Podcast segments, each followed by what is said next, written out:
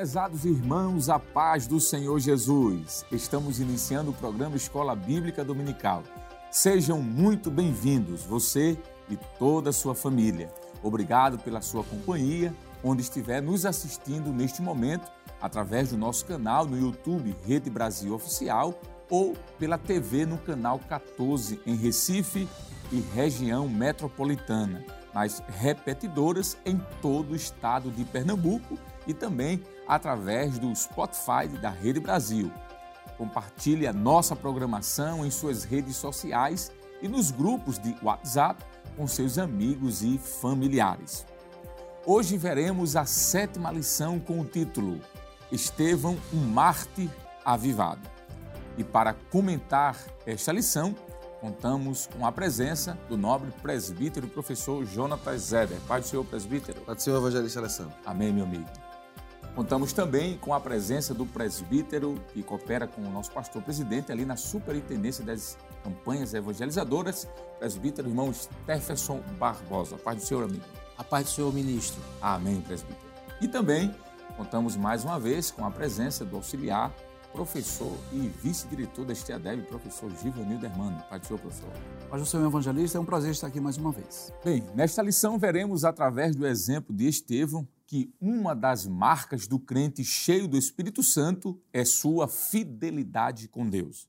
Observaremos que nos dias de hoje, milhares de cristãos sofrem algum tipo de perseguição por declararem sua fé em Jesus. E por fim, observaremos que, assim como Estevão, milhares de cristãos não desistem de sua fé em Cristo e se mantêm fiéis, fortalecidos pelo Senhor. O texto áureo da nossa lição diz o seguinte, que é o que nós vamos pedir para o presbítero Jonatas Ederley conosco. Por favor. Amém, evangelista. O texto áureo diz o seguinte: Mas ele, aqui no caso Estevão, estando cheio do Espírito Santo, disse: Eis que vejo os céus abertos e o filho do homem que está em pé à mão direita de Deus. Esse texto áureo está extraído de Atos 7, versos 55 e 56. Muito bem. Vejamos então o que nos diz a verdade prática da nossa lição, onde vamos pedir para o presbítero irmão Stephenson Barbosa, por favor, estar lendo conosco. Evangelista, a verdade prática diz assim: por intermédio da graça de Deus, o cristão pode ser fiel a Cristo até a morte e contemplar a sua glória. Amém. Vejamos o que nos diz agora os objetivos da nossa lição com o professor Givanildo Hermano. Por favor, professor. Muito bem, evangelista. A lição possui três objetivos. O primeiro é apresentar a vida de Estevão, destacando seu testemunho pessoal. O segundo é mostrar que o crente deve permanecer fiel a Jesus diante da perseguição e da morte. E o terceiro e último é conscientizar de que cada crente precisa do poder do Espírito Santo para fortalecer, para se fortalecer e permanecer na fé em Cristo. Amém. A leitura bíblica em classe para a lição de hoje está escrito em Atos dos Apóstolos, capítulo 6, versículos do 8 ao 10 e capítulo 7, versículos 54 a 60. Acompanhe conosco.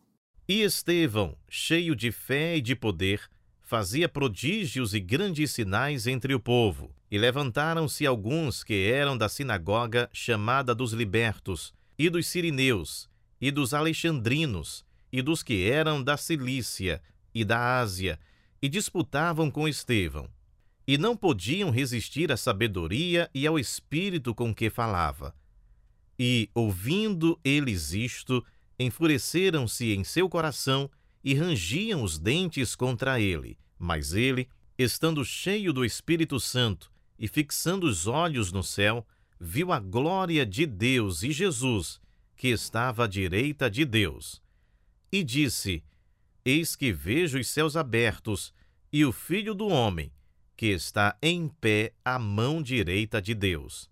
Mas eles gritaram com grande voz, taparam os ouvidos e arremeteram unânimes contra ele. E expulsando-o da cidade, o apedrejavam, e as testemunhas depuseram as suas vestes aos pés de um jovem chamado Saulo e apedrejaram a Estevão, que em vocação dizia: Senhor Jesus, recebe o meu espírito. E, pondo-se de joelhos, clamou com grande voz: Senhor, não lhes imputes este pecado. E, tendo dito isto, adormeceu. Bem, queridos irmãos, como falamos, estamos hoje estudando a lição de número 7 desse primeiro trimestre do ano de 2023, que tem como título Estevão, um Marte avivado. Acreditamos que a melhor forma de começar a lição é trazendo uma rápida e singela informação sobre quem foi Estevão. O seu próprio nome já demonstra que foi alguém muito importante pois deriva de uma expressão grega Stéphanos, que significa aquele que é coroado. A expressão latina é Stephanus, que significa aquele que recebe uma coroa. É um grande homem que aparece no Novo Testamento e um dos maiores mártires da história do cristianismo. Podemos falar um pouco sobre Estevão, que é um diácono, mas que é também um grande evangelista, que é um grande pregador. E eu acho muito bonito essa significação do seu nome, que vem da expressão grega Stéphanos, que tem a ver com o seu nome, né, presbítero? Stéphason. Olha aí, a raiz é a mesma, inclusive o nome Stéphason é de raiz grega, não é? é a, o significado do nome de Estevão, professor Éder, aponta muito para quem ele era. Estevão, ele é um dos grandes pregadores do Novo Testamento. O maior sermão do Novo Testamento aparece sendo proferido por ele. Né?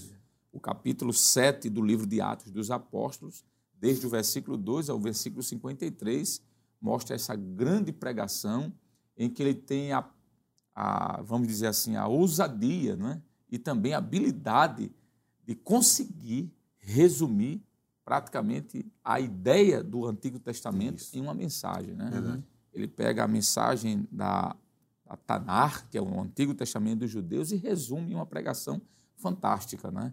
E a Bíblia vai nos falar um pouquinho também sobre o seu martírio no capítulo 11 do livro de Atos dos Apóstolos. A história de Estevão aparece no capítulo 6, quando ele é separado ali, aqueles diáconos que são uhum. separados, homens de boa reputação, de testemunhos, cheios do Espírito Santo, conhecedores da palavra, cheios de autoridade. E se estende até o capítulo 7, onde há a grande pregação de Estevão e o seu martírio, e no capítulo 11 de Atos dos Apóstolos, versículo 19, e depois capítulo e versículos 22 e 20, vai ser repetido mais uma vez a sua menção do seu nome. Mas eu queria começar com o primeiro ponto da nossa lição. Nós vamos pedir aqui para a produção colocar, olha aqui, o testemunho de Estevão e aqui nós temos três pontos. Estevão, usado por Deus, uma covarde oposição e a fúria dos acusadores. Mas ficando aqui, Estevão, usado por Deus. Professor e presbítero Jonatas Éder, nós começamos hoje falando sobre a escolha. Isso. Estevão foi escolhido pelo Espírito Santo. É muito bonito isso. Eu queria convidar você que está em casa e pode ler conosco Há um texto no livro de Atos dos Apóstolos, o capítulo de número 6, a partir do versículo de número 1, nos diz: Ora, naqueles dias, crescendo o número dos discípulos, houve uma murmuração dos gregos contra os hebreus, porque suas viúvas eram desprezadas no ministério cotidiano. E o texto diz: E os doze, convocando a multidão dos discípulos, disseram: não é razoável que nós deixemos a palavra de Deus e sirvamos as mesas. Versículo 3: Escolhei, pois, irmãos, dentre vós, sete varões de boa reputação, cheios do Espírito Santo, de sabedoria, os quais constituamos sobre este importante negócio. E quando a gente vai olhar para o restante desse texto, nós vamos perceber que homens são selecionados nessa lista que o Espírito Santo, através da igreja, separa-os para uma grande obra. O que é que a gente pode falar sobre este homem escolhido para o diaconato, o Estevão? Muito bem. É, Evangelista Alessandro, a história desse homem começa com um serviço. Uhum. Né? E é muito importante a gente destacar aqui o momento histórico que está acontecendo. Na aula da semana passada, é, professor Joanildo, a gente tratou de Pedro. Sim. E a gente falou que a igreja cresceu de forma assombrosa, rapidamente. Uhum com as pregações. Né? Na primeira, 3 mil, na segunda, é, aglutinando os 3 mil, quase 5 mil almas, não é isso? A igreja cresceu de forma assustadora no início. E aí a, a igreja passou a cuidar um dos outros. E houve um pequeno impasse dentro da igreja, porque é, seres humanos, né? Seres humanos têm dificuldades, e aí a dificuldade era alimentícia. Ao que tudo indica, muita gente não voltou para as suas terras e continuaram em Jerusalém. Isso. Aceitaram a Cristo e permaneceram lá, em vez de voltar para as suas terras. E isso trouxe uma necessidade de que os irmãos de Jerusalém pudessem alimentar aqueles irmãos que estavam ali. E aí surgiu o primeiro problema né, na igreja, que é a necessidade de entregar cestas básicas, mas algumas irmãs, o texto diz, não é? é versículo, o, o pastor leu, né? versículo 1 do capítulo 6, diz que algumas irmãs estavam sendo esquecidas, não é? o termo da Almeida Corrigida diz desprezada, mas a ideia aqui é esquecida no sentido de elas não estavam sendo atendidas. E aí houve uma certa murmuração, como o texto diz, ou seja, começaram a falar, começaram a comentar, olha, as nossas viúvas não estão recebendo mantimento. E aí o apóstolo Pedro, junto com os apóstolos, uhum. é, disseram, a gente não pode deixar de servir ao Senhor no sentido de pregar a palavra, de ensinar, para estar distribuindo cesta básica. É importante dizer que Pedro não está aqui dizendo assim, eu não posso fazer esse serviço. Mas ele tem um serviço maior para ser feito.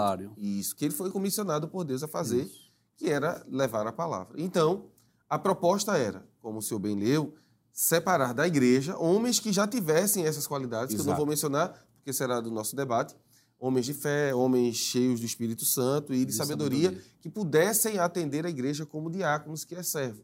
Então, o diaconato foi instituído pelos apóstolos através do Espírito Santo, lembrando que no período apostólico os apóstolos têm autoridade dada por Jesus para exercer esse tipo de, de ofício, né? eles também vão instaurar o presbitério mais na frente, mas aqui estão instaurando os diáconos para quê?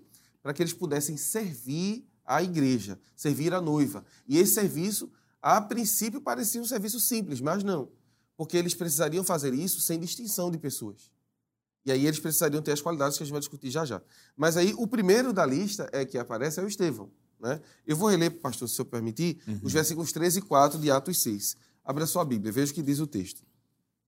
Escolhei, pois, irmãos, dentre vós, sete varões de boa reputação, cheios do Espírito Santo e de sabedoria, aos quais constituamos sobre este importante negócio. Então, o diaconato é um importante negócio. E aí ele diz: Mas nós uhum. perseveraremos na oração e no ministério da palavra. Então, o, o, o Estevão, é, evangelista Alessandro, concluindo minha fala, ele foi escolhido por Deus, como o senhor disse, pela igreja, chancelado pelos apóstolos, para exercer o serviço diaconal é, e também calar a boca né, da murmuração. Acho isso muito bonito, né? Uhum. Homens cheios do Espírito Santo têm esse poder de calar a murmuração, de calar os problemas, de ser uma solução. Então, o, o ministério dos diáconos foi instituído com esse, com, essa, objetivo. com esse objetivo. Muito bem, obrigado. Mas o Estevão se destaca porque ele, além de ser este homem que vai servir à mesa, ele também é um grande orador, um grande pregador. E isso é muito bonito, já trazendo aplicação para as nossas vidas, não é? é nós, não, nós não só serviremos a Deus nos púlpitos, não é?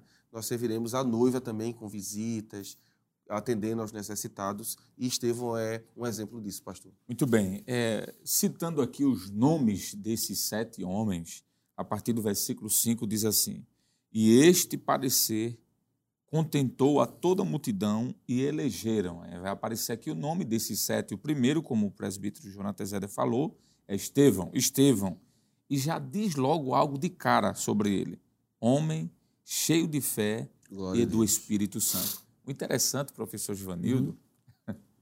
é que aparece sete nomes. Sim. Mas só de Estevão, Lucas faz essa ressalva de imediato. Exato. Isso. Desses sete, dois vão se sobressair, que é Estevão e Filipe. e Filipe. Mas o que eu acho interessante é que ele cita o nome dos sete, mas só de Estevão ele dá esse destaque.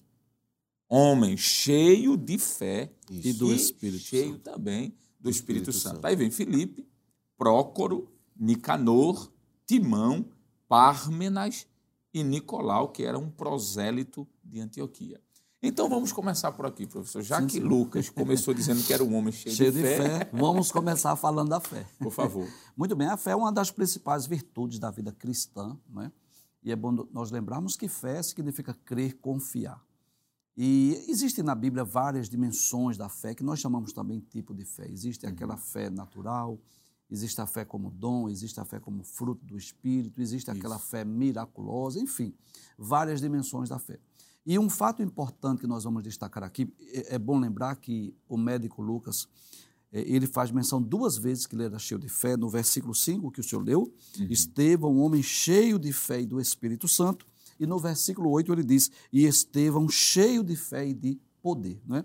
Então, com certeza, uma das principais virtudes ou características desse diácono, desse grande homem de Deus, era exatamente ser um homem cheio de fé. Mas que coisa interessante. Quando nós falamos de fé, logo nos vem à mente milagre, Isso. poder, curas né, extraordinárias. Eu não estou dizendo que isso não ocorreu no ministério de Estevão.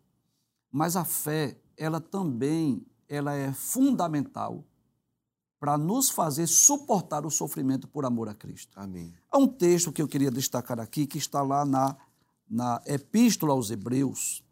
É um texto bem conhecido, né? Hebreus capítulo 11, que o título trata exatamente sobre a natureza da fé, os exemplos de fé extraídos do Antigo Testamento.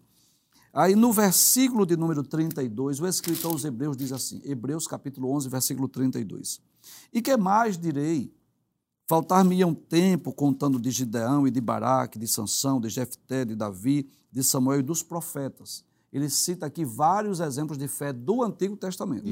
E o que foi que esses homens fizeram, é, esses, esses exemplos de fé extraídos do Antigo Testamento, essa galeria dos heróis da fé, o que foi que eles fizeram? Aí ele vai dizer: os quais pela fé venceram reinos, praticaram a justiça, alcançaram promessas, fecharam a boca dos leões, apagaram a força do fogo, escaparam do, do fio da espada, da fraqueza tiraram força, da batalha se esforçaram, puseram em fugida os exércitos dos estranhos, as mulheres receberam pela ressurreição os seus mortos, não é? milagres, coisas extraordinárias. Isso. Mas o texto continua. É. Não é porque nós precisamos de fé não só para fazer milagres, não só para sermos usados por Deus para fazermos coisas extraordinárias. Nós precisamos da fé também para suportar, sofrer, padecer. Aí o texto diz: uns foram torturados, não aceitando o seu livramento para alcançarem uma melhor ressurreição. Outros experimentaram escárnios e açoites e até cadeias e prisões. Foram apedrejados, cerrados, tentados, mortos a fio da espada, andaram vestidos de peles de ovelhas e de cabras, desamparados, aflitos e maltratados. Né? E é claro que a ênfase desse capítulo 11 da Epístola aos Hebreus são os exemplos de fé extraídos do Antigo Testamento. Uhum. Mas não resta dúvida que Estevão é um desses homens Sim. cheios de fé, que está ali com ousadia para pregar, que está com ousadia para combater os falsos ensinos, Isso. que está ali cheio de fé e do Espírito Santo e de sabedoria para anunciar a Cristo, mas também ele tem aquela fé que faz ele suportar o sofrimento sem revidar e sem querer que Deus se vingue dos seus inimigos. É verdade, É uma- uma- um grande exemplo que esse homem de Deus deixa para nós, o seu grande exemplo de fé. É, eu diria que Estevão, professor Givanildo, para mim, é um dos maiores proeminentes nomes do Sim. Novo Testamento. É alguém que aparece muito rapidamente nas Sim. Escrituras, né? é dedicado apenas um pouco mais de um capítulo para falar a história de Uhum. Estevão e desaparece, mas deixa um legado É, um legado. extraordinário. Diferente de homens como Abraão, por exemplo, que são 13 capítulos dedicados à história de Abraão, Uhum. homens como José, 13 capítulos, homens como Davi, livros inteiros. É. Estevão é apenas um capítulo, um, capítulo, pouco, mais, mas que deixa uma história de alguém que foi usado por Deus.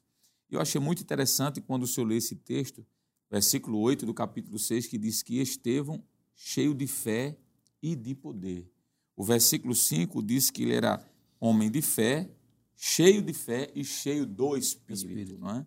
Eu acredito que aqui é uma linguagem similar. Fazia prodígios e grandes sinais entre o povo. Então era alguém usado por, Por Deus. Deus. O texto diz aqui, professor Givanildo, versículo 9: E levantaram-se alguns que eram da sinagoga chamada dos libertos, e dos sirineus, e dos alexandrinos. E diz: E dos que eram da Cilícia e da Ásia, e disputavam com Estevão. É interessante notar que esses lugares, os libertos, os sirineus, alexandrinos, Cilícia e Ásia, Cilícia e da Ásia, eram os lugares onde havia os maiores filósofos da época, Isso. os pensadores. É? Eram lugares de proeminentes grandes mestres da filosofia alexandrina, socrática. Mas o texto diz assim: olha o que aqui diz, versículo 10. Isso aqui é, é fantástico. Diz assim: e não podiam resistir à Sabedoria. sabedoria, mas não somente isso.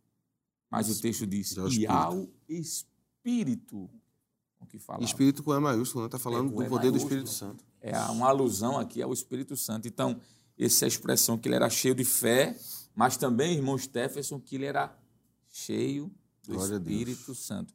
E o professor Givanildo disse uma coisa interessante: aparece duas vezes a expressão cheio de fé, mas aparece duas vezes também a expressão Isso. cheio do Espírito. Porque o versículo 5 diz que ele era cheio do Espírito Santo, e no capítulo 7, versículo 55, diz que, mas ele, estando o quê? Cheio do Espírito Santo. cheio do Espírito, mesmo em meio a uma perseguição. A gente Isso. daqui a pouco vai falar sobre a perseguição, que a perseguição pode matar a alma, mas não mata o espírito. né? Glória a Deus. O que, é que a gente pode falar, irmão Stephenson, presbítero Stephenson, sobre, ou melhor, foi o presbítero Jonas, Presbítero Stephenson. foi Stephenson mesmo, não Isso. foi? Muito bem. Sobre esse ser cheio de fé. Mas, assim, o, o- o ponto que eu vou falar em seguida é cheio do Espírito, Espírito Santo. Santo. Eu vou inverter aqui, irmão pode ser? Sim, Eu vou sim. deixar para o senhor falar sobre o cheio do Espírito Santo. O senhor tem cara de pentecostal. Somos pentecostais, né? Só para quebrar um pouco aqui o clima. Professor, essa expressão cheio de fé já foi falado, mas sobre cheio do Espírito Santo, professor, depois o irmão Stefan também comenta um pouquinho, o que a Amém. gente pode falar aí? O, o ser cheio do Espírito Santo aqui, além da efusão dos dons, que nós, como pentecostais clássicos, geralmente falamos, fala de uma vida de equilíbrio, mas poderosa para ser usada por Deus. Sim. No caso de Estevão, o Espírito Santo lhe dá sabedoria, porque a, a próxima característica que vamos ver dele é, é sabedoria, para que ele possa debater com as pessoas sobre essa autoridade. Porque uma coisa interessante que precisa ser dito, professor, é que o Espírito Santo ele vai aguçar características que a gente tenha, Uhum. não é? Ele vai dar poder, aí vem o termo dunamis, eu estou citando o termo grego aqui junto do professor, né? É o perigo, mas o, o poder de Deus será aperfeiçoado naquilo que Estevão tem. E a- o termo sabedoria, utilizado, que a gente vai ver daqui a pouco, o Strong diz que é sabedoria prática, prudência, habilidade, discernimento, esclarecimento. É a ideia de alguém que tem um, um poder de oratória bom, mas que munido do Espírito Santo, e aí eu vou passar com a sua autorização para o presbítero falar, será usado com muita mais proeminência. Então não é uma sabedoria por sabedoria, né? Exato. É uma sabedoria baseada no poder do Espírito Santo. Pronto, já que o professor Éder falou mais voltado para ser cheio de sabedoria, Hum. e o texto deixa isso claro, né, que eles não conseguiam Isso, resistir, Resistir. à sabedoria, mas disse que ele era cheio do Espírito. Então vamos voltar para o senhor. É, ficou para o senhor mesmo. Eu quis Sim, passar senhor. aqui, mas combinou ficou. O que, é que a gente pode falar, presbítero Stephenson, sobre essa característica de alguém que é usado por Deus porque é cheio do Espírito Santo? É interessante a gente observar essas características que estão presentes na vida de Estevão. A palavra cheio aqui, eu não sou um erudito da língua grega, mas estou diante do meu professor aqui. A palavra pleres quer dizer preenchido, ou seja, Deus preencheu do seu poder Glória e da sua glória, de tal maneira que ele ficou preenchido de todo o poder do Espírito Santo. Ou seja, naquele momento ali não era um ato persuasivo da sabedoria humana que é conquistada através de uma vocação, de alguém que vai buscar, mas é, de fato, o poder do Espírito Santo usando de forma poderosa. E é interessante a gente aqui alencar que quando ele está aqui transmitindo a palavra cheio do Espírito Santo, ele vem acompanhado de sinais Isso. e de prodígios. Então, uma pessoa que está cheia do Espírito Santo, logo é demonstrado os sinais. E interessante que a igreja ela estava vivenciando um momento de perseguição naquele momento, houve um período de infiltração no meio da igreja Isso. e que havia uma obra que também era considerado um impedimento, porque a questão social, né, onde está a grande concentração de massas, a gente vê que há essa dificuldade, mas não inibiu Pedro, ou aliás Estevão, de ser cheio do Espírito Santo. Ele foi um homem que, embora estivesse envolvido com as atividades da igreja em si, mas era cheio, preenchido pelo Espírito Santo. Muito bem, essa expressão que o senhor falou que tem a mesma raiz da expressão pleroma, total, completo. Pleroma, né? pleroma. Isso, muito bom. Excelente. O senhor está afiado no grego. Meu Deus. Esse é o Esteadeb, né? Amém. A Esté Adeb ajuda a gente. Olha o mestre o professor. Givanildo, professor Professor- Jonathan Éder. Que bom, não é? Sim, senhor. Professor Givanildo, é, eu, eu- antes de falarmos sobre essa covarde oposição que Sim. vai tratar do capítulo 6, especificamente, capítulo 7, melhor dizendo, onde vai se levantar todo um complô contra Isso. este grande mártir e também pregador do Evangelho. Quando os irmãos estavam falando sobre sabedoria, por exemplo, ser cheio do Espírito Santo, é uma das características que a igreja encontra nesses sete homens. Né? Exato. Porque o texto diz que os doze, os doze aqui aponta para os apóstolos, apóstolos. né? os onze, mais aquele que foi escolhido Matias. para o lugar, que no caso foi Matias, lugar de Judas, convocando a multidão dos discípulos, disseram: Não é razoável que nós deixemos a palavra de Deus e sirvamos às mesas. O que eu acho bonito aqui, escolhei, pois, irmãos, dentre vós sete homens, antes de ser cheios do Espírito, antes de ter sabedoria, antes de ter poder, diz de boa reputação. Isso. Isso. Isso fala de uma característica muito interessante que, Exato. apesar de não estar de forma direta na lição, professor Joanildo, Sim. eu penso que é importante a gente tratar. Claro, não é? claro. Porque alguém que é cheio do Espírito Santo, alguém que tem fé, alguém que tem poder, alguém que tem ousadia, Se é alguém não que tiver uma boa reputação, Que é uma característica do espírito também, que a gente chama de fruto, né? exato. A gente chama de fruto, não é?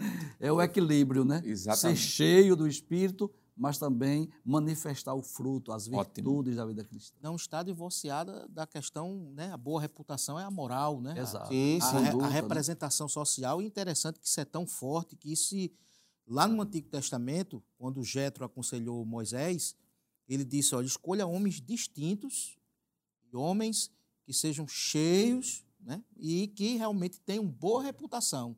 Então esse requisito, esse princípio se estende desde o Antigo Testamento até o Novo Testamento está presente Sim. e, claro, o diaconato, mesmo sendo uma atividade nova, um crescimento que a igreja está aqui, um novo momento para a igreja naquele momento, mas se estendeu essa recomendação também para Boa os reputação. diáconos. muito bom. Até para não ter problema com a questão da divisão das cestas, né, pastor? Me Sim, permita, porque sim. o problema não era a questão das cestas. Exato. Então tinha que ser alguém de boa reputação. Ou seja, que as pessoas dissessem, fulano, não, fulano dá. É. E uma outra coisa, já estamos concluindo esse primeiro momento, professor Joanildo. Uhum. Por que é que tinham que ser homens de conhecimento? Porque os sacerdotes estavam se convertendo. Uhum. Eram homens eloquentes. Isso. Conheciam texto- as escrituras. Perfeito. Versículo 6. E os apresentaram ante os apóstolos, e estes, orando, lhes impuseram a mão, as suas mãos. Versículo 7. E crescia a palavra de Deus, e em Jerusalém, olha aqui, isso aqui é o Isso, foco, é na, é na capital, minha gente. Exato. Exatamente. E em Jerusalém se multiplicava muito o número dos discípulos, e o quê? Grande parte Grande parte. De quem? Dos sacerdotes. Dos sacerdotes. A expressão obedecia à fé aqui estava se rendendo a Cristo. A Cristo. Então, para ser sacerdote não é leigo. Então, tinha que Exato. ser alguém que tinha conhecimento. Não podia ser, desculpe-me fazer essa comparação, mas vou voltar ao amado pastor Pedro. Isso, da Não semana podia passada. ser Pedro, não podia Exato. ser um pescador. Tinha que ser um doutor mesmo, Isso, alguém que isso. tivesse a capacidade intelectual, mas, sobretudo, do espírito. Muito bem, nós vamos dar um rápido intervalo para um momento bem rápido mesmo e vamos voltar com o seu programa Escola Bíblica Dominical. Não sai daí, já já voltamos.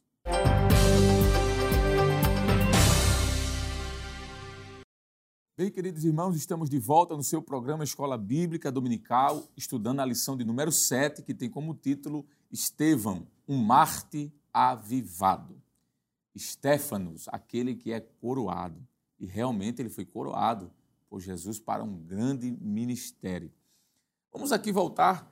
Nós falamos um pouquinho sobre Estevão, alguém que foi usado pelo, com o Espírito Santo, com ousadia, com sinais, com prodígios, com sabedoria. Isso. Foi dito aqui que ele foi pregar para os sacerdotes. Isso, isso. Não é fácil, né? Hum. Imagine pregar de frente do professor é difícil, não é? Imagine para mim aqui como está sendo complicado. Para mim hoje. Mas, presbítero Stephenson, o, o segundo subtópico do primeiro ponto da lição fala sobre uma covarde oposição. O que é que a gente pode falar sobre esta injusta acusação que foi feita a Estevão? Né? Ele foi alvo não só de um suborno, mas ele foi alvo de uma mentira. Isso. Criaram uma história, um fake news, na nossa linguagem Isso. mais popular, para prejudicar, para condenar Estevão. Então, além de ser, depois de Jesus, o primeiro grande mártir do cristianismo, ele sofreu a mesma injusta de Jesus. É. Isso. Jesus foi caluniado e ele foi condenado inocente. Estevão também. O que é que a gente pode falar sobre Estevão sendo acusado injustamente, eh, presbítero? É interessante a gente aqui pontuar que o Sinédrio deveria ser um agente da verdade. O Sinédrio era composto por 70 homens, é isso? Ali havia os estudantes, o- os que estavam entre os oficiais, e uma das coisas que prezam era a verdade. A verdade deveria ser algo fiel, até porque tanto a- as 613 leis, a mitzvah e a mitzvot, ela preza pela verdade, ou seja, a, a- a integridade. Então, Estevão passa diante de um momento muito crítico, por quê? Porque esses homens agora vão manipular as informações, vão tentar deturpar, jogar para o povo e incitar o povo uma mentira, né? Isso, isso. exatamente, deturpar, porque o texto aqui, interessante quando a gente lê aqui o texto, em 6 e 10 da palavra de Deus, diz assim, é, 6 e 11, 11. então subornaram uns homens para que dissessem: ouvimos-lhe proferir palavras de blasfemas contra Moisés e contra Deus. Veja, subornar aqui é a palavra da ideia de instruir ou instigar, subornar ou seduzir, ou até mesmo Deram dinheiro, né? investir É. para poder fazer. E aí colocaram duas grandes eh, matérias que são cruciais para os judeus, que é falar de Moisés, que era um homem extremamente respeitado, um legado tremendo dentro de Israel, e também falar contra Deus, que era uma blasfema, ou seja, blasfemar. Né? A palavra blasfemar é exatamente aquela palavra que é o rashi lak lá, que é trazer palavras de blasfema contra o Altíssimo. Então, a gente observa que houve um complô, um suborno, uma... e isso acontece hoje nos nossos dias atuais. Você vê que, às vezes, o evangelho é um ponto de verdade e existem pessoas agora que estão até distorcendo a verdade, distorcendo as verdades. Às vezes, a, a perseguição ela não é só apenas no campo físico, não, ela é ideológica também, que as pessoas, às vezes, estão invertendo e aí fica tentando buscar, criar fake news para tentar seduzir. E isso é uma das armas é que o inimigo muitas É vezes É tem usado nesses dias atuais. Por isso que o crente, com os olhos espirituais abertos, não vai cair diante dessa posição. Temos que aprender com Estevão aqui, ter domínio do conteúdo, o uso do Isso. conteúdo, fazer a sua defesa, porque vê que a forma como Estevão fez a defesa diante do Sinédrio, daquelas autoridades, confere a responsabilidade que ele tinha Exato. de estar diante de homens Ele eminentes acusá-los. e né? a ponto de eles ficarem sem realmente encontrar nenhuma ocasi- ocasião. A mesma coisa aconteceu contra Jesus, Verdade. né?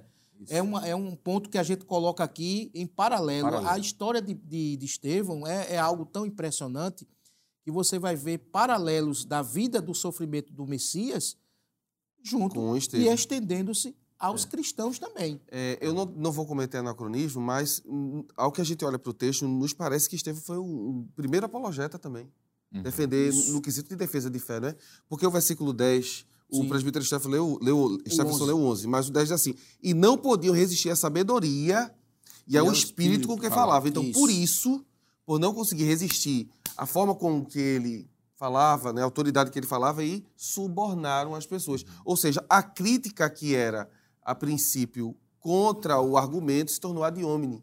que é contra a pessoa, para que ele isso. pudesse ser levado à morte. Interessante, presbítero, que um dos conceitos que nós vemos hoje na atual, quando você está aqui tentando reproduzir a verdade, muitas vezes as pessoas começam a atacar a tua honra pessoal Sim, foi o que aconteceu aqui. e atacar a honra pessoal para a pessoa perder o equilíbrio e aí sair da sua sintonia, sair do seu equilíbrio. Mas a gente vê que o papel dos líderes daquele momento era o quê? Não incitar o povo. Isso. Mas eles fizeram exatamente o contrário. O contrário. Compraram, pagaram, incitaram o povo a cometer esse ato covarde de perseguição contra Estevão. Essa é a nossa visão. Já que, já que não conseguiram vencê-lo pelo argumento, porque ninguém poderia resistir à sabedoria Isso. que Estevão falava, aí usaram essas falsas testemunhas, as falsas acusações, que o objetivo era, era matá-lo. mesmo. Exatamente. Professor Joanildo, já que nosso irmão presbítero Stephenson falou sobre essa acusação injusta, que é uma covarde oposição, eu acho que o nome foi muito bem apropriado.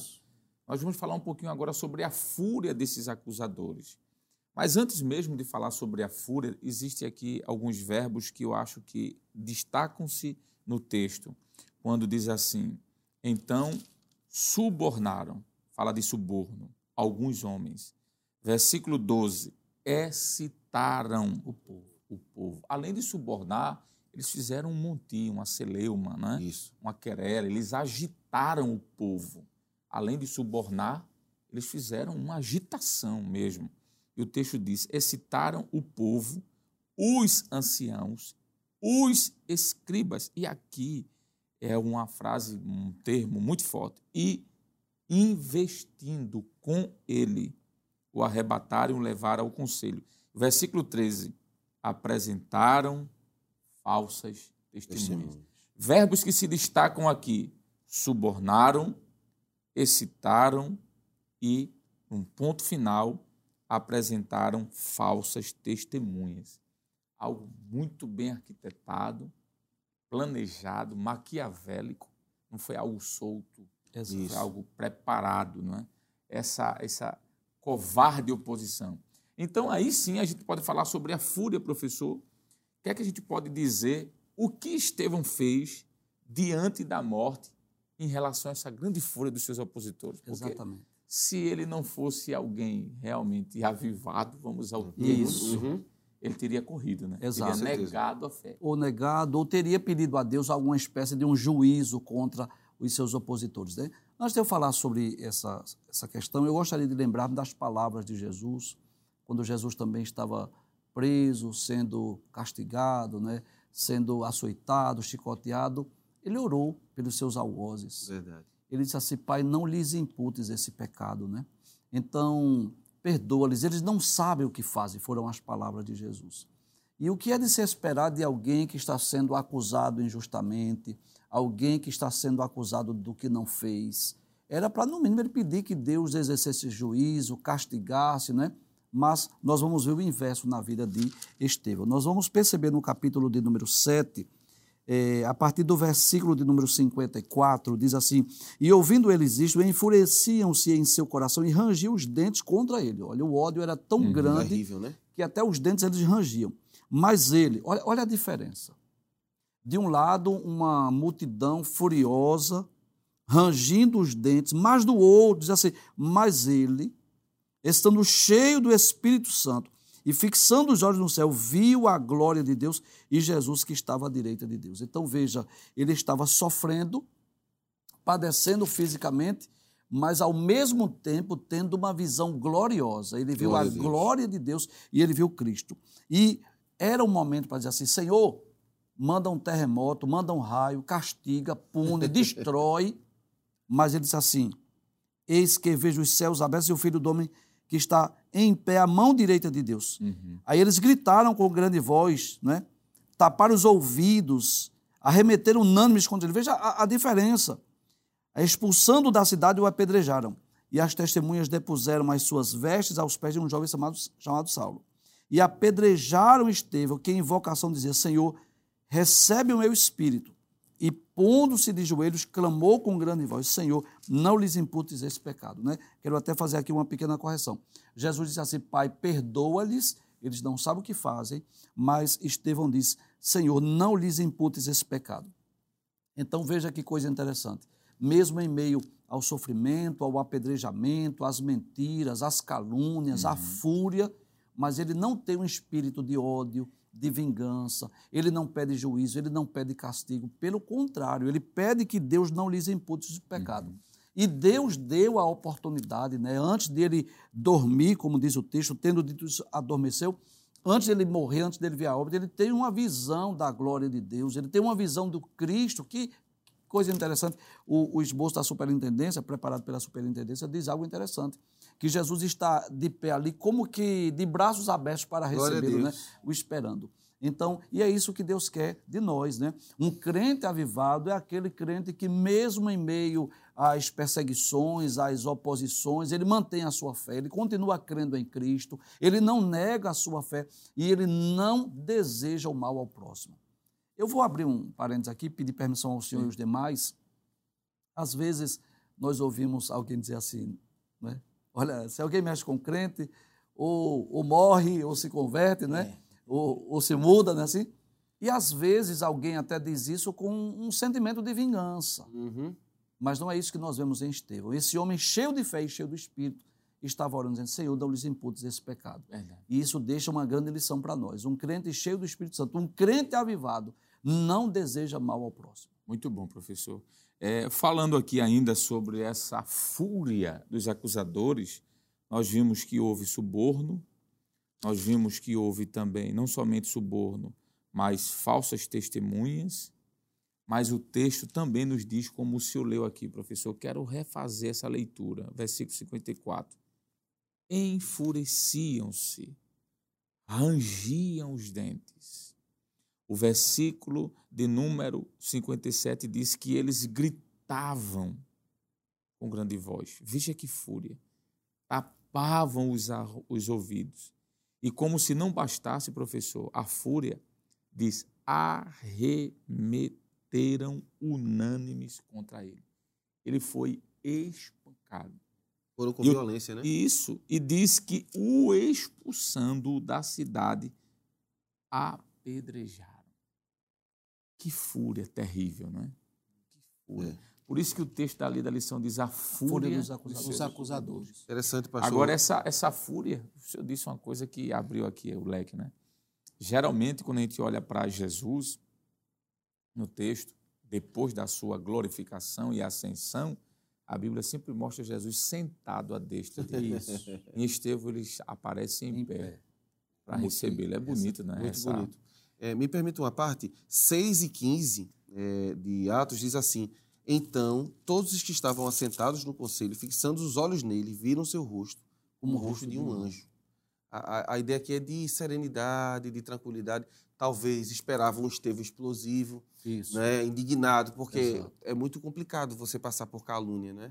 Mas ele está sereno. Tranquilo. Isso demonstra aquela, aquele quesito de fé que o senhor falou a no fé. primeiro bloco, é. né? A fé que faz suportar é. o sofrimento. Eu não vou citar o termo hebraico, o pastor está aqui para citar, mas o termo hebraico no original de fé usado em Hebreus é não se mover, é como uma âncora uhum. que é colocada isso. nos navios para segurar o navio. Exato. Estevão está experimentando isso, não é? Não, eu creio nisso, é verdade. O equilíbrio, estabilidade. Né? Isso, a Estava fé, a fé a morrer, né? E a, a dar a sua isso. vida. Mas por essa excelente, muito bom mesmo. É, só concluindo aqui essa parte, porque eu queria, para finalizar esse bloco, falar sobre quais os resultados desse martírio, é. né? que na lição já vai ser um ponto já dois, é o é? próximo ponto, não é? A preciosa morte de Estevão, queria que colocasse aqui, por favor, é o ponto de número dois. Olha aí, a preciosa morte de Estevão, cheio do Espírito Santo, a violência dos seus acusadores, de alguma forma a gente já falou, já. e o perdão do martírio. Mas essa expressão aqui, professor, viram seu rosto como de um anjo. Eu estava lembrando de uma situação em que eu estava fazendo um determinado curso de hebraico é, por uma instituição em Israel. Curso ao vivo, mas pela internet. E em um determinado momento eu estava lá e o professor nativo de Israel, da cidade de Aiva, da Universidade Hebraica de Jerusalém, eu escutei um barulho de uma sirene muito alta. E o professor dando aula lá, rindo. Uhum. E eu um disse, momento. professor, levantei a mão. Ele disse, pois não, Alessandro, fale. Eu disse, professor, o que é está acontecendo? Ele fez, é, isso é um sinal nós estamos sendo bombardeados. Mísseis estão sendo lançados. E Agora ele ele rindo, tranquilo, do dando jeito que o senhor aula. está aí. Aí Para ele disse- era algo tranquilo. Aí eu disse, normal. professor Rabi, como é que o senhor pode dar aula em meio a uma batalha dessa rindo? Ele fez isso é ter paz. Uhum. Glória a Deus. Paz não significa ausência de guerra. Ausência de guerra. Eu posso estar em meio a uma guerra, mas sentir paz. Glória a Deus. Foi Estevão. Coisa O rica, né? rosto de anjo, Demais. sendo apedrejado, ou próximo a ser apedrejado, mas o rosto de anjo. Isso fala também, eu penso assim, professor Éder, que isso fala dos resultados do martírio. E aí eu queria que o senhor comentasse um pouquinho aqui, a gente também pode interagir. Quais os resultados do martírio? Foi uma vida frustrada? Foi alguém que murmurava contra Deus? Foi alguém que abriu mão da sua fé? O que foi? O que é que resultou desse martírio aí? É, infelizmente, tem muitas pessoas que atribuem todo o seu sofrimento e dor a Deus.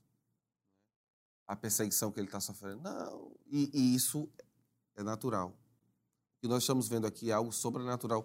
E é por isso que a lição é tão profunda, no sentido de avivamento, né? Sim, Porque sim. você diz assim, avivamento da vida de Estevão, ele vai terminar, ele vai terminar sendo apedrejado, É. morto. Isso. Como é que alguém.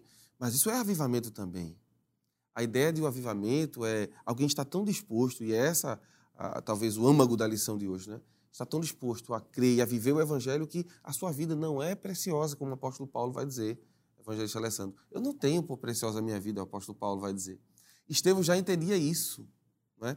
Tem uma expressão que me deixa muito assim impactado. Eu comentei isso nos bastidores. A gente vai comentar o resultado da morte, mas eu queria é, ler esse versículo, né? Versículo de número 58. E expulsando, eu estou em Atos 7, tá? 7,58. E expulsando-o da cidade apedrejava, e as testemunhas depuseram suas vestes aos pés de um jovem chamado Saulo, que vai ser é, alguém preeminente a partir do capítulo 9, no sentido do evangelho.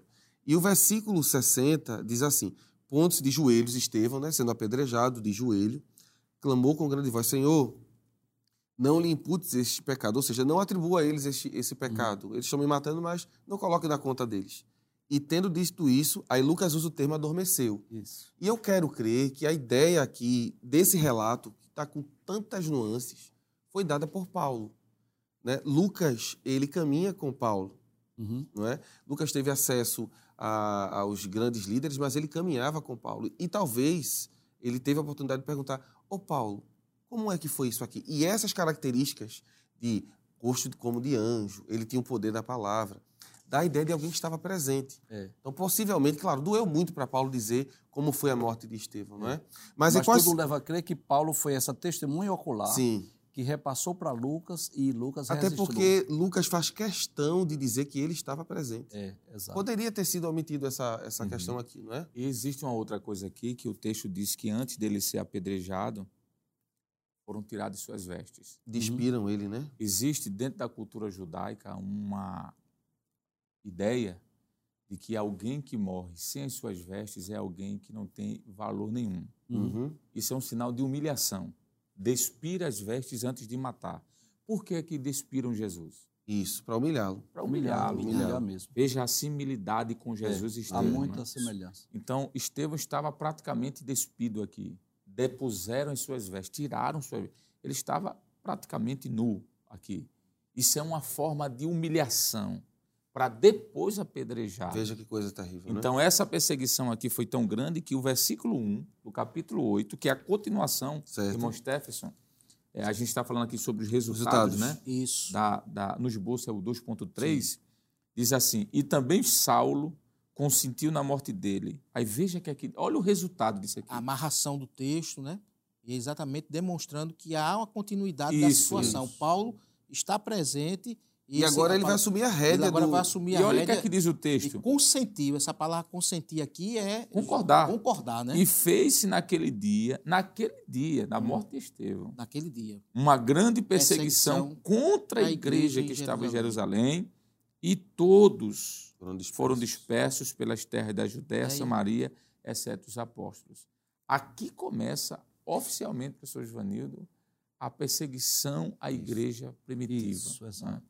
Atos 1 e 8, Jesus diz: Ficar em Jerusalém, até que do alto seja revestido de poder, e sereis testemunha, mártir. Isso.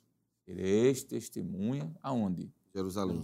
Jerusalém, Samaria, Samaria, Judéia, até terra. os confins da terra. Atos 1 e 8.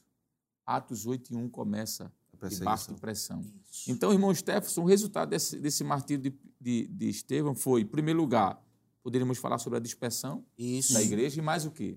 Fez com que a igreja pudesse crescer e abrir as fronteiras. Ou seja, Ou seja, o princípio missionário exato, se despertou. saiu, Exato. saiu debaixo de pressão. Né? É interessante isso E aqui. interessante Eu não que queria aplica- tocar nesse assunto aqui. Será que é preciso uma pressão para que haja um despertamento missionário? Em alguns momentos, Ao, sim, ao esse, né? menos aqui nós podemos É. dizer que sim. Perfeitamente. Inclusive, é, há quem diga isso. Como os discípulos não cumpriram Atos 1 e 8, Isso. veio Atos 8 e 1. Isso. Ou seja, essa perseguição, cujo objetivo era enfraquecer o cristianismo, o objetivo era fazer com que os discípulos deixassem de falar de Jesus, foi o inverso. A perseguição fez com que o evangelho saísse de Glória a Jerusalém, alcançasse Glória a Judéia, Samaria. E, e cumprisse E o ID de Jesus, Isso, é? exatamente. É, é, O bom de olhar é, dessa maneira, nesse prisma, que não é espiritualizar o texto, tá bom? É uma tá achando? realidade. É a realidade do texto. O texto está É. dizendo que os discípulos estavam concentrados em Jerusalém já fazia alguns anos aqui. Como a perseguição chegou, aí alguém pensou, pronto, agora vai matar a igreja. Pelo contrário, a igreja cumprir, Isso. vai cumprir Cumprir agora a sua missão. Judéia, Samaria e vai chegar aos confins E aí, professor, o texto diz, versículo 2: Sim. E uns varões piedosos foram enterrar Estevão. Estevão. Aí diz: E fizeram sobre ele grande pranto. Aí di- veja o que diz o versículo 3. E Saulo assolava a igreja. Mas não somente isso. Entrando pelas casas. Não é só na igreja, não, é nas casas. Nas casas. Entrando pelas casas e arrastando. Arrastar aqui fala de força. Isso, puxar É com a- força, era né? algo coercitivo. Isso. Não é? Arrastando homens e mulheres, os encerrava na prisão. Mas veja o que aqui diz o versículo 4. Mas os que andavam dispersos iam por toda parte o quê? Anunciando. Anunciando a Anunciando a palavra. palavra. Não tem como. É verdade. A pressão vem, aí Glória a igreja estoura. Exato. E o texto diz assim, olha, e descendo Filipe a cidade de Samaria, lhes pregava a Cristo. Já vai levantar um, um mártir, caiu, Caiu, mas levanta outro é levantado. levantou. Então, levantar. E, e esse outro que, que se levanta aqui, não é? Nós vamos perceber aqui no versículo 5, Filipe, né, que vai à cidade de é outro Samaria, diácono, né? que é outro diácono, que foi escolhido com ele, né, para o diaconato. Isso aí nos ensina uma grande lição. Per- Permita-me, evangelista e os demais, sim. que todo sofrimento na vida do crente, na vida da igreja, na vida do povo de Deus, ele tem um propósito. Sim, sim. Verdade. Deus poderia ter enviado anjos, Deus poderia ter impedido a perseguição, Deus poderia ter agido em favor, nesse sentido, de impedir que até o Estevão mesmo fosse apedrejado, mas Deus permite. Isso. E esse sofrimento, embora acredito que muitos não compreenderam no momento, porque Deus está permitindo, hoje nós lemos o texto bíblico e entendemos perfeitamente. Exato. Houve uma necessidade, Deus permitiu que esse sofrimento ocorresse, as perseguições, né, que começa, começa pela liderança judaica, depois se expande para os imperadores, as grandes perseguições imperiais, e foi nesse período de sofrimento que a igreja mais cresceu, se espalhou pelo mundo, manteve a sua pureza doutrinária. Então é um sofrimento que resulta em progresso do evangelho Isso. e vai fazer com que esse avivamento de Jerusalém alcance E outras Jesus cidades. tinha dito, não é, professor? Que Isso. seriam perseguidos pelo seu nome. Pelo e seu nome. vos perseguirão. Exato. levarão para as sinagogas. Falando sobre isso, a produção do programa preparou um, mapa mundi, trazendo rápido, um rápido panorama, professor, sobre a perseguição aí aos Isso. cristãos. Olha aí, o que é que diz esse texto aqui, professor, à sua direita? Lê aí, professor Éder, por favor. Mais Muito de... bem. É, nós estamos vendo um, um campo Vai ser colocado em tela imagem, cheia, né? já está em tela Muito cheia bom. para os irmãos. né? Mais de 360 milhões de cristãos são perseguidos por grupos civis, autoridades religiosas e ainda por forças militares ou governa- governamentais.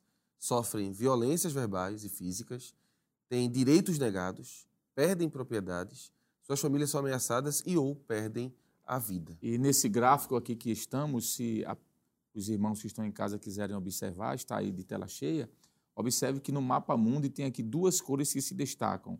A cor vermelha, que aponta para os países onde a perseguição é extrema, Isso. de violência extrema, e essa cor mais alaranjada, vamos assim dizer, que mostra os países que têm uma perseguição não tão extrema, mas severa. Né? E essa faixa aí de terra que passa no meio é chamada, na missiologia, de janela 10 por 40, porque está fazendo alusão aí às margens, vamos dizer, vamos dizer assim, imaginárias, né? Sim, é um do, retângulo mesmo. Da né? linha do Equador, é, a partir exato. da linha do Equador. Então é um retângulo, literalmente. Observe que esses países se concentram mais na Ásia, Oceania e África. Agora, pasmem, observe que já chegou aqui também América na do América do Sul. Esses países que estão alaranjados são países que estão sofrendo por conta do comunismo que está sendo implantado. Exato. Mas, infelizmente, vamos infelizmente. continuar orando para que Deus continue ajudando esses homens, mulheres e crianças. Esse, esse, essa, esse gráfico, só fazendo a devida citação, foi retirado de um site muito conceituado, que é o chamado Portas Abertas.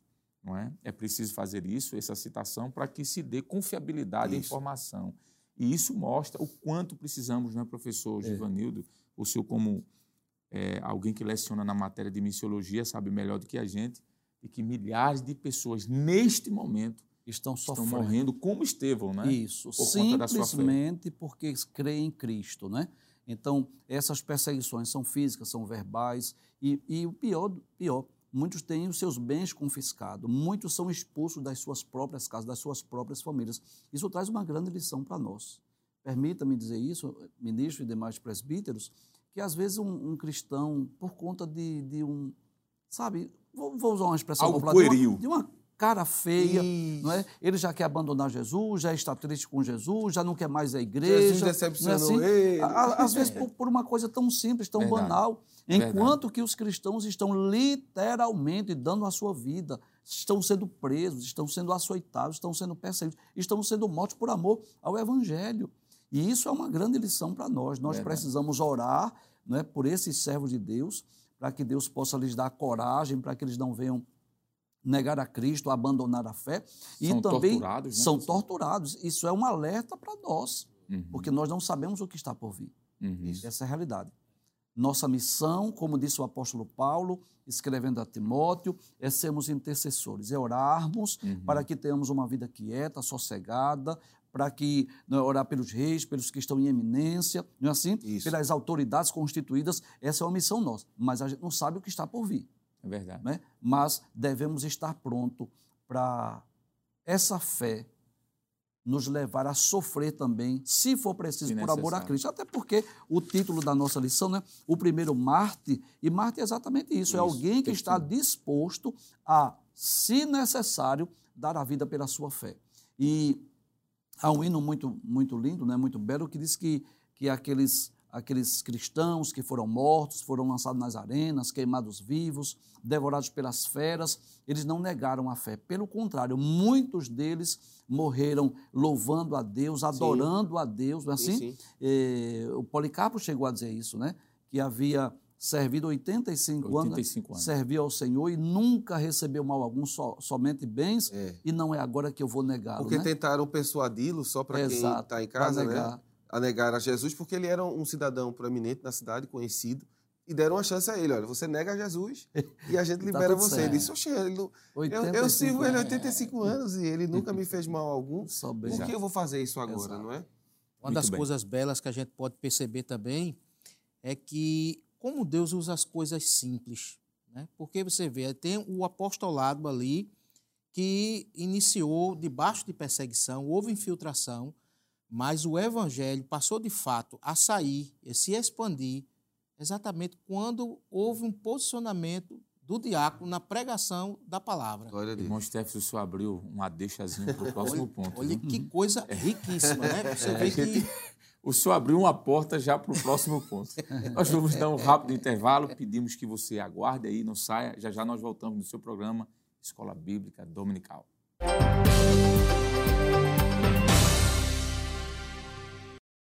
Queridos irmãos, estamos estudando a lição de número 7, que tem como título Estevão, um Marte avivado. No bloco passado, nós falamos aqui rapidamente o presbítero Stephenson, que tem a ver com Estevão, né? Olha, Stefano, é a mesma raiz da palavra. Falou algo interessante que abriu margem para o próximo ponto aí, que é o último ponto da lição, que fala sobre o avivamento no sofrimento. Será que é possível ter avivamento no sofrimento? O primeiro subtópico, o irmão Stephenson, presbítero, fala sobre o sofrimento e morte dos apóstolos. O que é que a gente pode comentar sobre Estevão?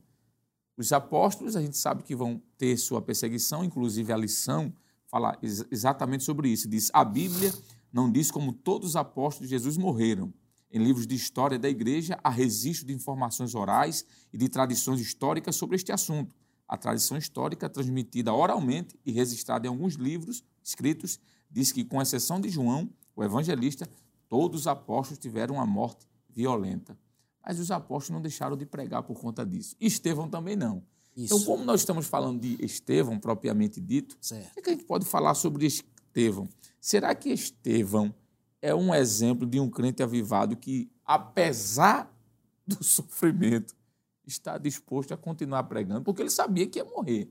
Mas ele não parou de pregar, não. É exatamente. Ele pregou e muito. O que, é que a gente pode falar sobre isso, irmão Stefano? A gente pode entender aqui no contexto que Estevão ele demonstrou uma característica muito rica, que é o anseio de todo pregador. Ele não abre mão de falar a verdade do evangelho. Eu acho que é a tônica, a palavra-chave é doar-se exatamente para propagar que Cristo seja divulgado, independente de qualquer circunstância. A gente vê que as epístolas de Paulo, por exemplo, escritas, Paulo passou por perseguição, Isso. foi enxotado de Bereia, escorraçado de Tessalônica, apedrejado, apedrejado, apresentado às férias em Éfeso, mas isso Sofreu não fez com que ele não silenciasse. Pelo contrário, as epístolas escritas Isso foram base para acolher milhões e milhões de pessoas que ainda hoje nós e estamos. Muitas delas escritas em prisões, em né? Em prisões, em, em sofrimentos. Então ele chega a dizer que é embaixador de Cristo em prisões. prisões. Veja que coisa interessante, né? A gente pode ver que seria algo muito interessante a gente ver Paulo preso e o centurião, a guarda pretoriana de Roma, fazendo a escolta ali preso, mas ele não negava, porque soldados se converteram a Cristo quando ele, ele estava preso. Que Glória toda a, a guarda pretoriana ouviu a mensagem Ouviu a mensagem do Evangelho. Era quando soldados escoltando e ele, Evangelho e, neles. E em uma das cartas ele diz assim: Vos saúda os irmãos da casa de César. Isso, é, é. isso. Estevão, é esse, é esse aspecto. Eu acho que o legado, e principalmente Paulo tinha menção que ele era testemunha ocular isso. desta morte, que eu acho que que doeu na consciência de Paulo é ver que ele foi um grande perseguidor do evangelho, mas depois Isso. aprendeu a ser perseguido. E Estevão é, de fato, este modelo. É verdade. É o modelo, é, o, é aquele que abriu. E interessante que a gente vê que a, a perseguição, quanto mais ela se intensifica, quanto mais ela fica muitas vezes presente no ambiente, mais conversão do evangelho aparece. Aonde, quanto é. mais a igreja, às vezes, ela sente esse aperto, e esteja aqui não pode. Você vê, tem momentos da nosso relato dos nossos missionários mesmo em Portugal, que está pregando, de repente, olha, a polícia vem aí, aí para o culto e vai embora, daqui a pouco vai para outro lugar e começa o culto em outro lugar e se prega o evangelho. Então, na prática, a perseguição às vezes não faz com que. E a igreja? Como é que a igreja reage quando vê o exemplo do líder? Ela copia. A igreja ela é exatamente a, o, aspecto ou aquilo que ela vê lá atrás, ela serve de bússola para ela ir avante. Então eu acho que notoriamente Estevão foi o grande exemplo exatamente. de missões, de pregação, de Disposto propagação do evangelho. evangelho. Pregar e pregar com conteúdo. Esse é, é, o grande detalhe. É, Você é. não foi uma mensagem qualquer, foi uma mensagem que foi resgatar toda a origem do judaísmo, falou do templo, falou de Moisés, falou de José, pregou Abraão. com conteúdo e a mensagem veio com conteúdo, não uma era uma palavra bíblica, bíblica teológica e cristocêntrica. E cristocêntrica é. é. a ponto de fazer com que o público ouvinte pudesse entender. Eles não só entender, é. mas eu, ficar enfurecido. Eles escutando o presbítero Stefan, parece que é Estevão que está falando. É. Acho que isso é entre nós. Uma coisa interessante é também que podemos dizer é que o martírio de Estevão, professor Givanildo, e aqui eu quero voltar para o senhor, o martírio de Estevão ele serviu de combustível para a igreja. Isso. Há um historiador da igreja cristã do segundo século chamado de Tertuliano. Ele escreveu muito sobre a igreja, era um grande advogado, teólogo, foi um grande apologista e polemista. Apologista porque ele defendia a igreja dentro das cercanias da igreja. E polemista porque defendia fora da igreja, para os líderes políticos, etc. Tertuliano escreveu dizendo que o sangue dos mártires servia como de semente para o cristianismo. Quanto mais se derramava sangue, mais pessoas Mais se convertiam. E eu penso que Jesus, e logo em seguida, professor Givanildo e presbítero Éder, logo em seguida Estevão, foi um exemplo como esse. Porque quando a gente olha para Atos dos Apóstolos, por exemplo, capítulo 12, já não é mais sobre Estevão, mas falando de mártires, né? Diz: Por aquele mesmo tempo, o rei Herodes estendeu as mãos sobre alguns da igreja para os Matar. matar. É. Aqui diz maltratar, mas há expressões que é matar mesmo. E matou Oi, a espada Tiago, irmão de João. E com Pedro fazia aquele, gente, isso aqui é muito perto. Ele diz aqui, né? ó, e vendo, is- e vendo que isto agradava aos judeus, continuou mandando prender também a Pedro, e eram os dias dos asmos, ali próximo ali à Páscoa. Então, se a gente olhar direitinho, professor, parece que o martírio de Pedro, de, de Estevão, Estevão. desculpe, serviu de combustível.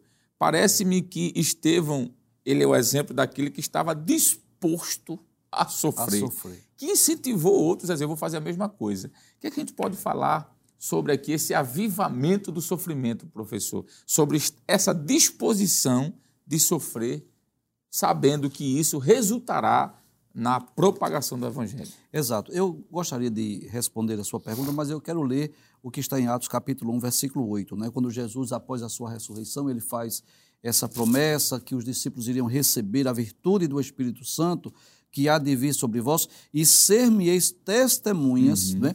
O senhor me corrija se eu estiver errado, que é martírios lá no, no grego, né? Algu- O que é uma testemunha? Não é alguém simplesmente que viu para testemunhar o que Que viu, vai mas depor. é, é alguém que está disposto, né? Isso. No original aqui significa É. um mártir. Eu poderia Isso, substituir por isso, mártir. isso, isso. É, vocês serão meus mártires, ou seja, se Isso. você, se for preciso, esse poder do Espírito Santo ele vai dar coragem. E, e a gente fica pensando o, que- o que é que faz um crente se alegrar no sofrimento? O que é que faz um crente, como Paulo já foi falado aqui, estando preso em Roma, escrever a carta da alegria, que é a carta aos Filipenses, estando preso? É. Isso é contraditório, isso contraria a lógica humana, mas é exatamente esse poder do Espírito. Então, esse Espírito Santo que vem habitar no crente, que vem revestir o crente, ele vem de uma forma tão sobrenatural que ele vai dar ao crente essa coragem para enfrentar o martírio, Glória a Deus. perseguição, o sofrimento. E esse mesmo Espírito está agindo em nós. Esse é o, é- é o objetivo dessa lição. Nós estamos olhando para o passado, dois milênios atrás, estudando a vida de Estevão, o sofrimento de Estevão, mas, mas sem esquecer dessa nossa realidade. O avivamento e o sofrimento, ou seja, um crente avivado é aquele crente que está disposto a, se for preciso, eu vou sofrer por amor a Cristo, né? Verdade. Se for preciso, eu vou enfrentar até a morte. Eu não vou negar a Cristo, eu não vou negar a fé, eu vou permanecer crendo em Cristo. E sem dúvida é, é um, um- dos grandes, uma das grandes lições que nós Verdade. aprendemos com Estevão, alguém que está disposto Verdade. a ser um mártir, a dar a sua vida.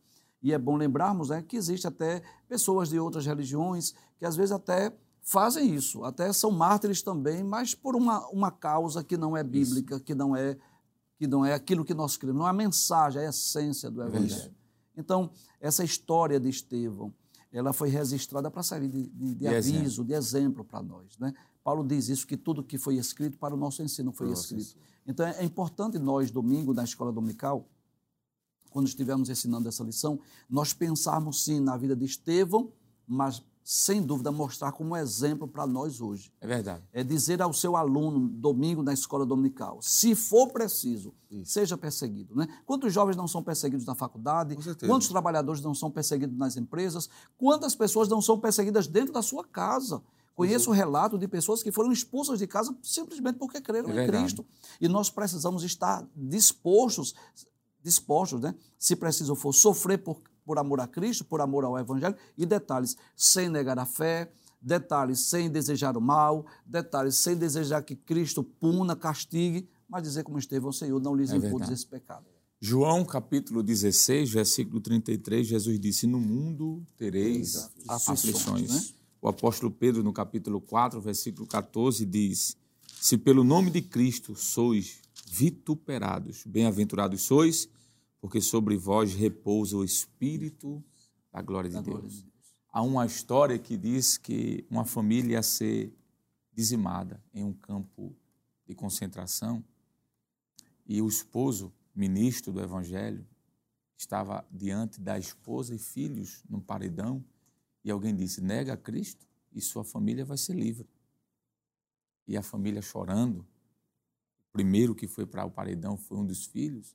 O filho olhou para o pai e disse: não nega a Cristo. É. Aí surgiu o segundo, o filho, não negue a Cristo. A esposa, não negue a Cristo. Todos eles foram dizimados. E quando chegou para o último, disse você. E daí diz a história que surge um hino, eu não sou muito bom de cantar, mas eu sou é músico. Estou seguindo A Jesus Cristo. a Jesus Cristo. Neste caminho eu, Eu não não desisto. desisto. E aí? Glória a Deus. Glória a mesmo. Deus. Deus é bom. Deus é bom. Professor Jonas, Jonatas. Estevão é um exemplo de um crente que estava disposto a ir até o final por causa do evangelho. O presbítero Stephenson falou de estar disposto a pregar com ousadia, Isso. com conteúdo. Foi muito bom aplicado. O professor Givanildo falou que ele é um exemplo de um crente avivado que está disposto a sofrer por Cristo. E a gente pode dizer que esse avivamento aí no sofrimento, Estevão é o exemplo de um cristão que está disposto a, se possível, tem a ver com o que o professor falou, morrer, Morrer. por causa do evangelho. Seria a, a última porta, né? E, e é interessante como isso é emocionante, né? A gente se emociona aqui. É claro, a gente está diante das câmeras, a gente contém um pouquinho, mas é muito emocionante. Saber de homens e mulheres que ainda hoje sofrem o martírio, estão morrendo, literalmente, perdendo suas famílias e a sua vida por Cristo. Eu vou citar alguns textos para que a gente seja bem bíblico nesse quesito, porque é, os dias são maus, né? Filipenses capítulo 1, Uhum. verso 21, Paulo diz assim, ele está preso, tá? Porque para mim o viver é Cristo e o morrer é ganho. Aí você pergunta, como é que alguém ganha morrendo, Paulo? Paulo vai dizer aos Tessalonicenses, no capítulo 4 e o versículo 14, a sua esperança. Ele diz assim, abra sua Bíblia.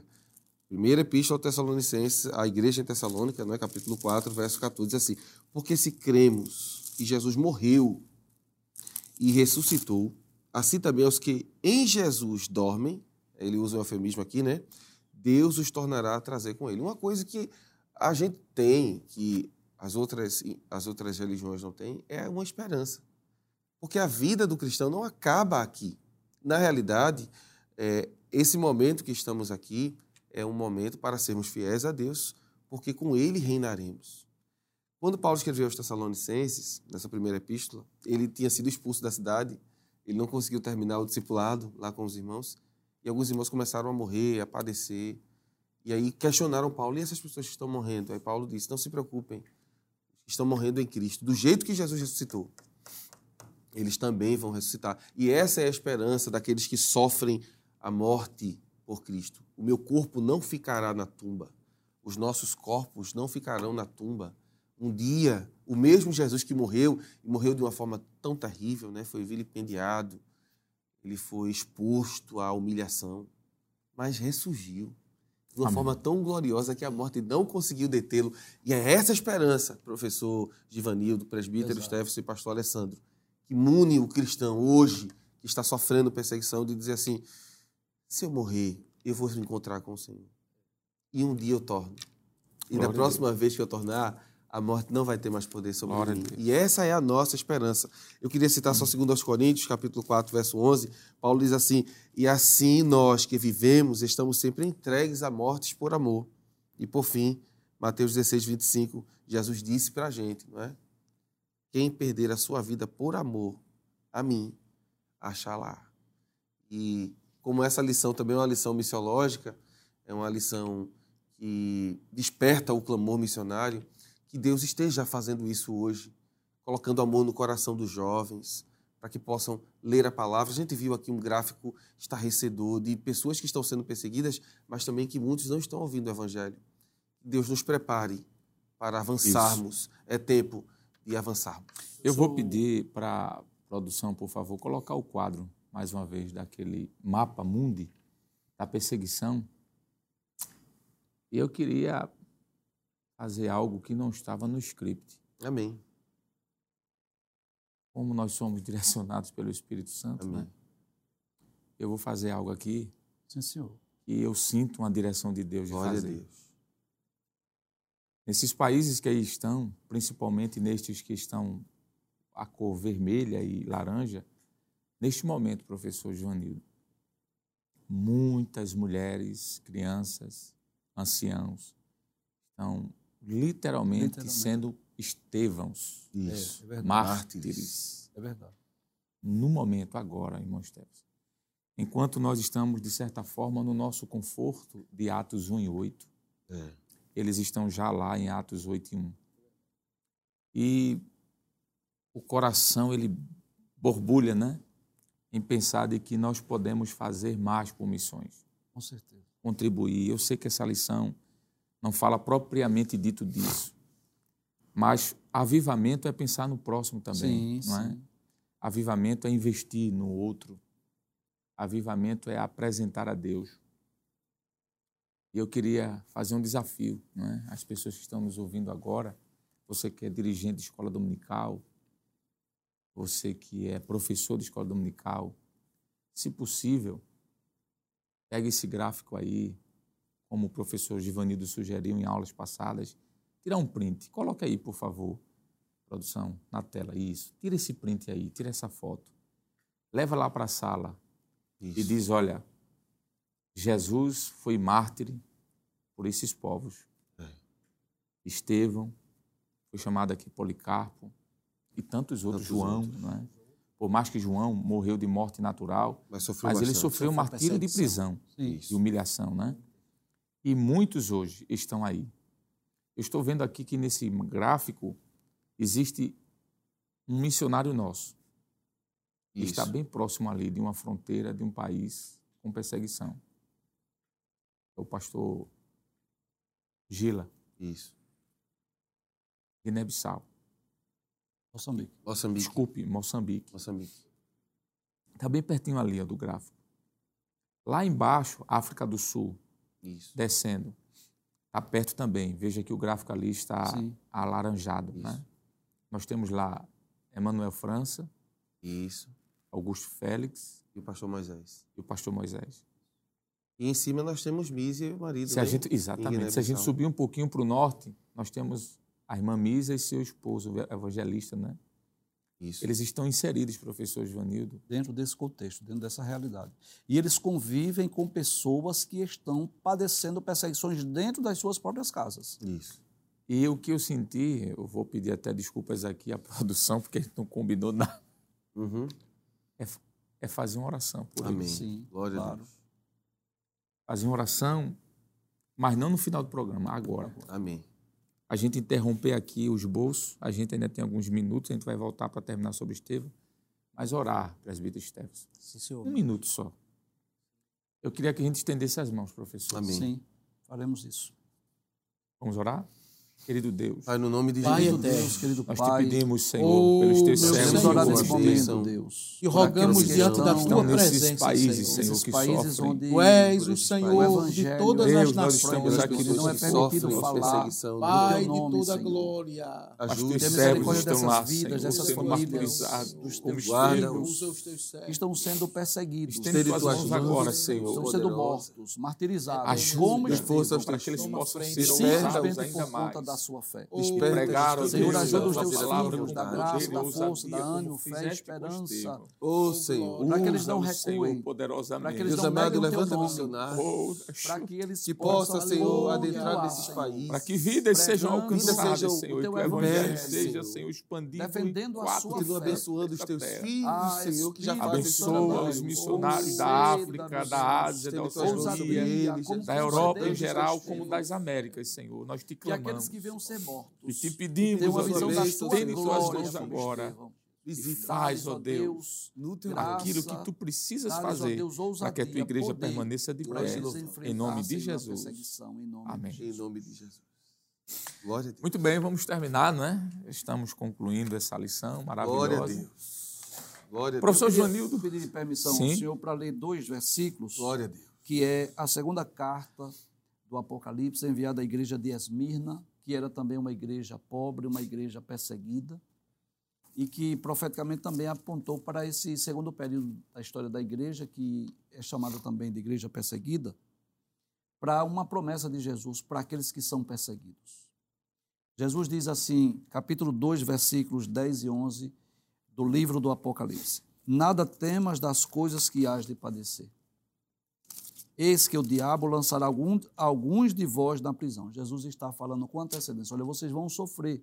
Satanás vai fazer com que alguns de vós estejam na prisão, para que sejais tentados, e tereis uma tribulação de dez dias. Essa tribulação de dez dias apontou para os dez, das dez grandes perseguições que ocorreu através dos imperadores romanos.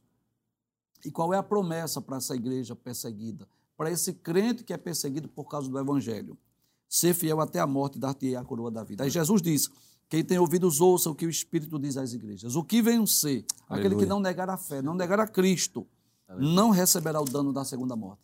Jesus estava dizendo: ainda que você seja morto fisicamente como Estevão, mas você não vai ter a morte eterna. Você não vai ter a morte espiritual. É a maior esperança da igreja. Eu também Jefferson. queria aproveitar o ensejo e ler um texto. Eu acho que dentro desse contexto ele amarra bem, e as palavras de Paulo aqui se enquadram muito bem em Estevão.